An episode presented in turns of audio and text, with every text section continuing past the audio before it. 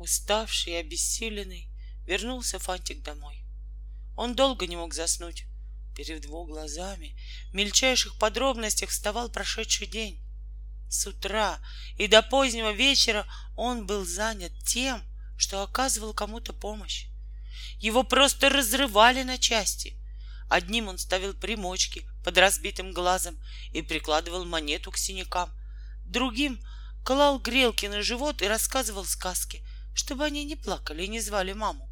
Третьих раздевал и мыл, потому что они заваливались на кроватку одетыми и не желали мыть перед сном грязные ноги.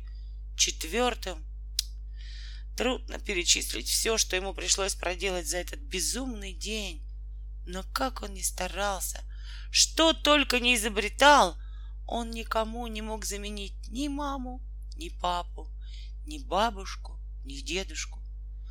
Сколько же это еще может продолжаться? С ужасом думал Фантик, ворочаясь сбоку на бок. Тревожная ночь опустилась над городом. Малыши во сне плакали. «Хочу к маме!» Тем, кто был постарше, снились кошмары, будто кто-то их угощает мороженым.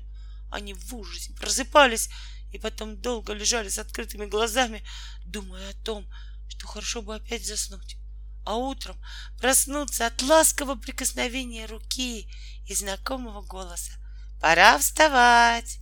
И они засыпали, оставляя на подушках мокрые следы своего раскаяния.